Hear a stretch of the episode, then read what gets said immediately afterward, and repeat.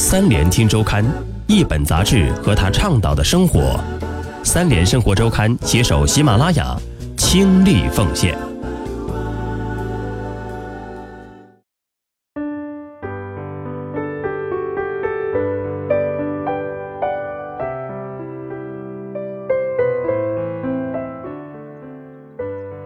各位好，欢迎收听由三联生活周刊与喜马拉雅联合出品的《三联听周刊》，我是主播小叶，欢迎你在这里收听《三联听周刊》之文化专栏。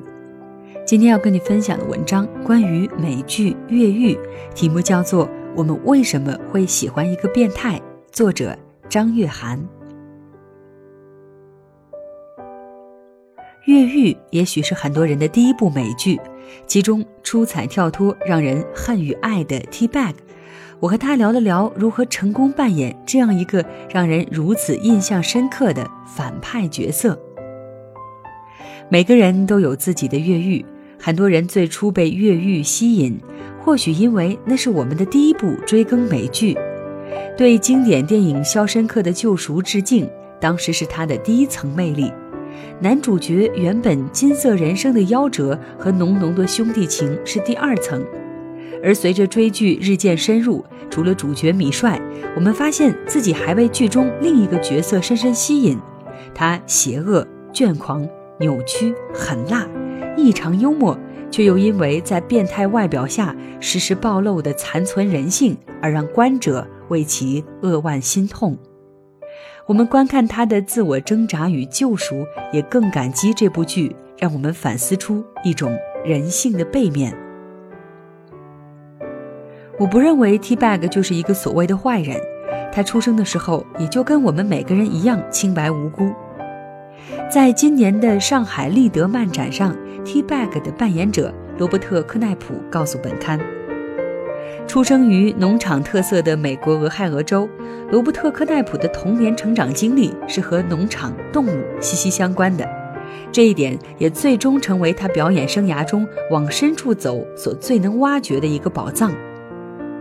在越狱中，T Bag 有一个标志性及加深他变态感的舔舌动作，在观看时往往让人不寒而栗，勾勒了这个角色心理阴郁的纵深感。有粉丝统计，八十多集的越狱中，他共舔了四十多次蛇。科奈普叙述了这个标志性动作的产生过程。在年轻时，当我还属于一种英俊男孩时代，我演过一个有胡子的角色。好像自那以后，我就没有为一个角色而蓄胡子了。于是，在演 T Bag 的时候，我给这个角色的发型造型提出了一些想法，这些都是我自己的想法，剧本上没有写的。当时我突然就想，如果给 T Bag 留个山羊胡子呢？可是留了一些胡子之后，我发现自己还是非常不习惯，因为胡子，你知道，在英语中我们称它们为饼干屑截留者。一吃糕饼类东西，碎屑就会被层层叠叠的胡子所兜住，非常麻烦。所以我开始很自然地舔胡子上的碎屑，渐渐就形成了 T Bag 的标志性舔舌动作。而且，由于我从小在农场长大，对动物的观察非常深入，舔蛇某种程度上也来源于蜥蜴吐舌、狗狗吐舌或蛇信的灵感。包括 T Bag 的发型，头顶中间一束毛发突出那种，有来源于攻击机关的灵感。罗伯特·科奈普边说边示范模仿各种动作，刹那间，屏幕上那个 T Bag 又回来了。这或许是隐藏在 T Bag 这个人物背后这么多年来的一个小秘诀。对动物的深层触及灵魂层面的模仿，是成就 T Bag 人物鲜活的一个重要因素。在现实生活中，我并不是一个同性恋者，那在越狱里要如何演绎一个这种性取向是男性的角色呢？我当时就在想，好的，我要找到某种替代物。于是我就用甜美的食物，用一种我对甜美食物的感受来镜像 T Bag 看到监狱里走过漂亮男孩时的感受。想象美食时，口水会自然溢出，于是这时舔舌也就顺理成章了。从微社会学理论考察，T Bag 这个人物深刻探讨了暴力这一社会问题。兰德尔·柯林斯的理论认为，暴力并非暴力的人，而是一种暴力情境。且暴力是在一种面对紧张和恐惧的情况下产生的。于是，在 T-Bag 多重病态的行为下，我们看到的并不只是一种扁平的血腥，而是死亡和毁灭背后的人性。这个角色所带来的反思感，在当时是异常耀眼的。从心理学角度剖析，T-Bag 引人关注的是他的黑暗，而某种程度上，关注黑暗就是关注我们的内心。有谁敢说自己的内心就是百分之百纯洁善良的？在如今这个社会，谁又没有一点心理阴暗面呢？这也正如心理大师最后对落网的 T-Bag 说：“有些机器在出场时就是次品。”也许在监狱的大背景下，每个角色本身已经不是那么纯良了。这时就需要一个坏中之坏的角色，凸显人性究竟可以有多低。而剧中对于 T-Bag 人物背景的设置、性格剖析，又凸显了美国社会的很多问题。我出生在俄亥俄州的一个小镇，那里一半是农场，一半是城镇，所以乡村生活和城市生活我都得以体验。有一些农场在大萧条之后就再也没有恢复过来。有一次，我们全家坐在父亲的车上一起出游。当驶向一个小镇的时候，我发现那些建筑依然十分老旧，而他们也不会对此重新粉刷。那时我的家境还好，而我突然就在一座破旧房屋的窗子里看见一群孩子，一群非常贫困的孩子，正在透过窗口往外看。看坐在良好车辆上驶过的我们全家。那时是复活节，和当时的很多美国家庭一样，我穿着我母亲刚为我定做的小西服，带着小领结；我的姐姐也穿着刚为复活节定制的小礼服。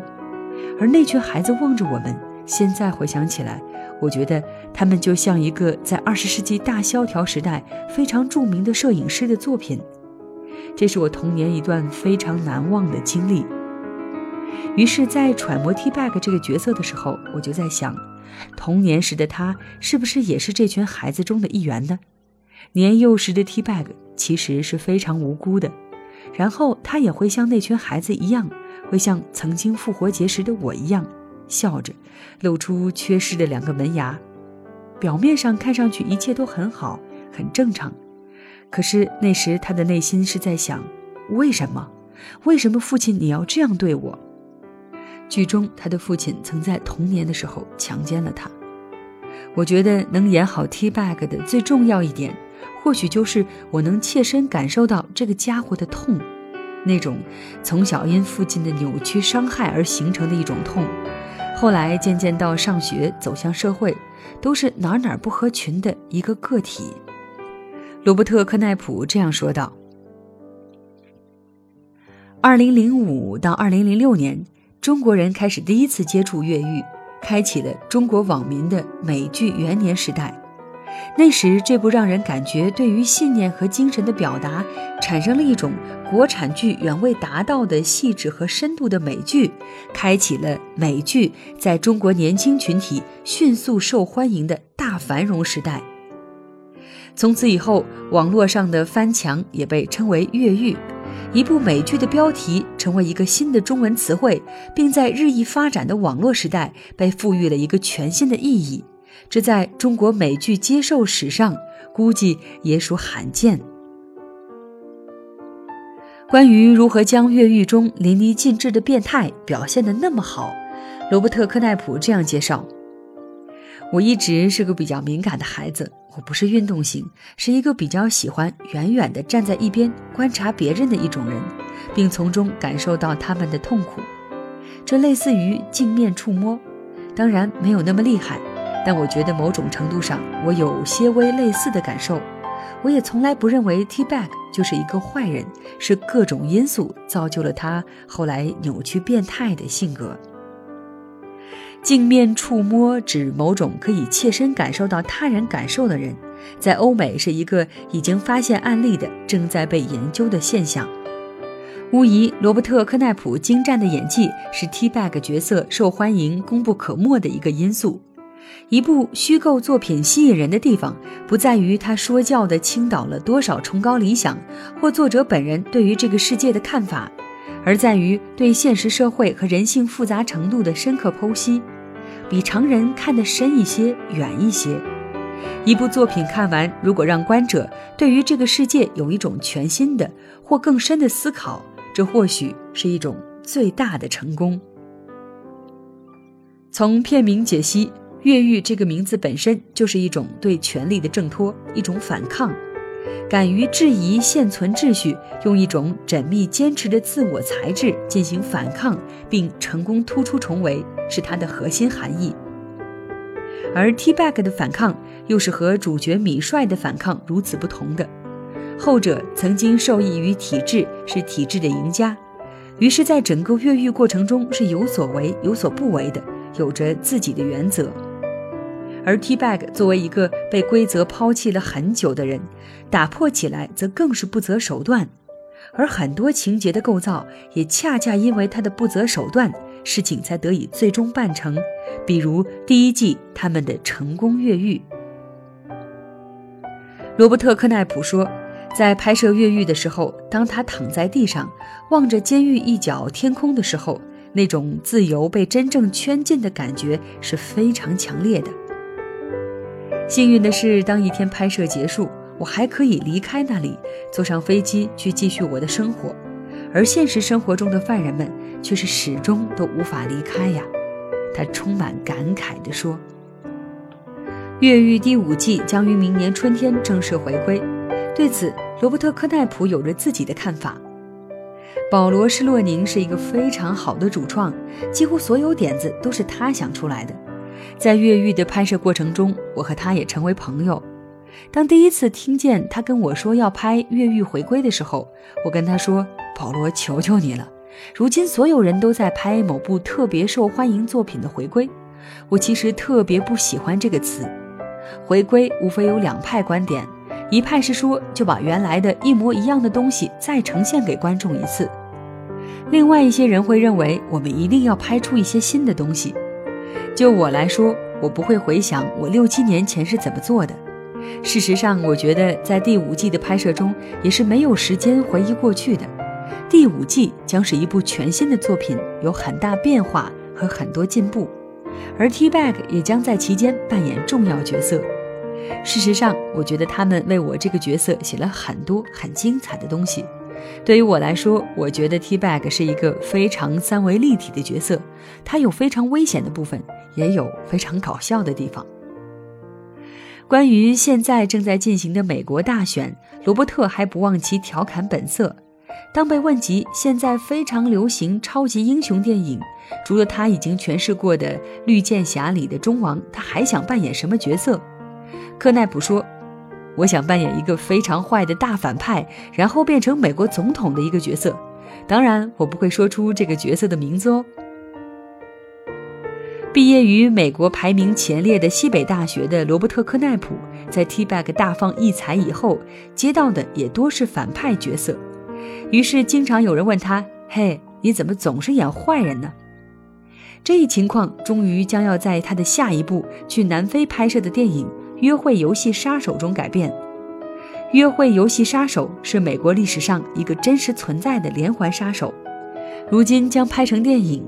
罗伯特·科奈普在影片中不是演那个著名的变态连环杀手，而是演追击杀手的那个人，一个正面形象。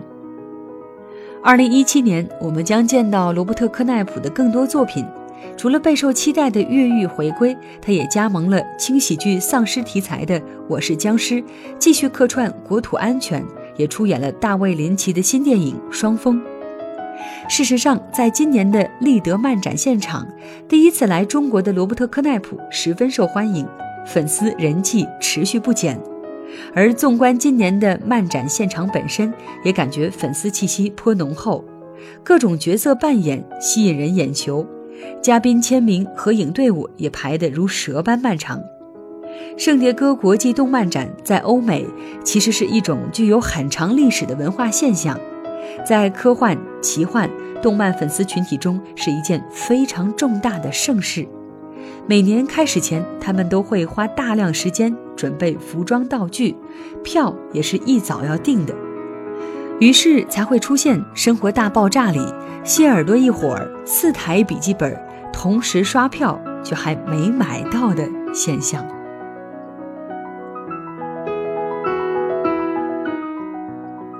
好的，以上就是本期三联听周刊文化专栏的内容，感谢你的收听，我们下期节目再会。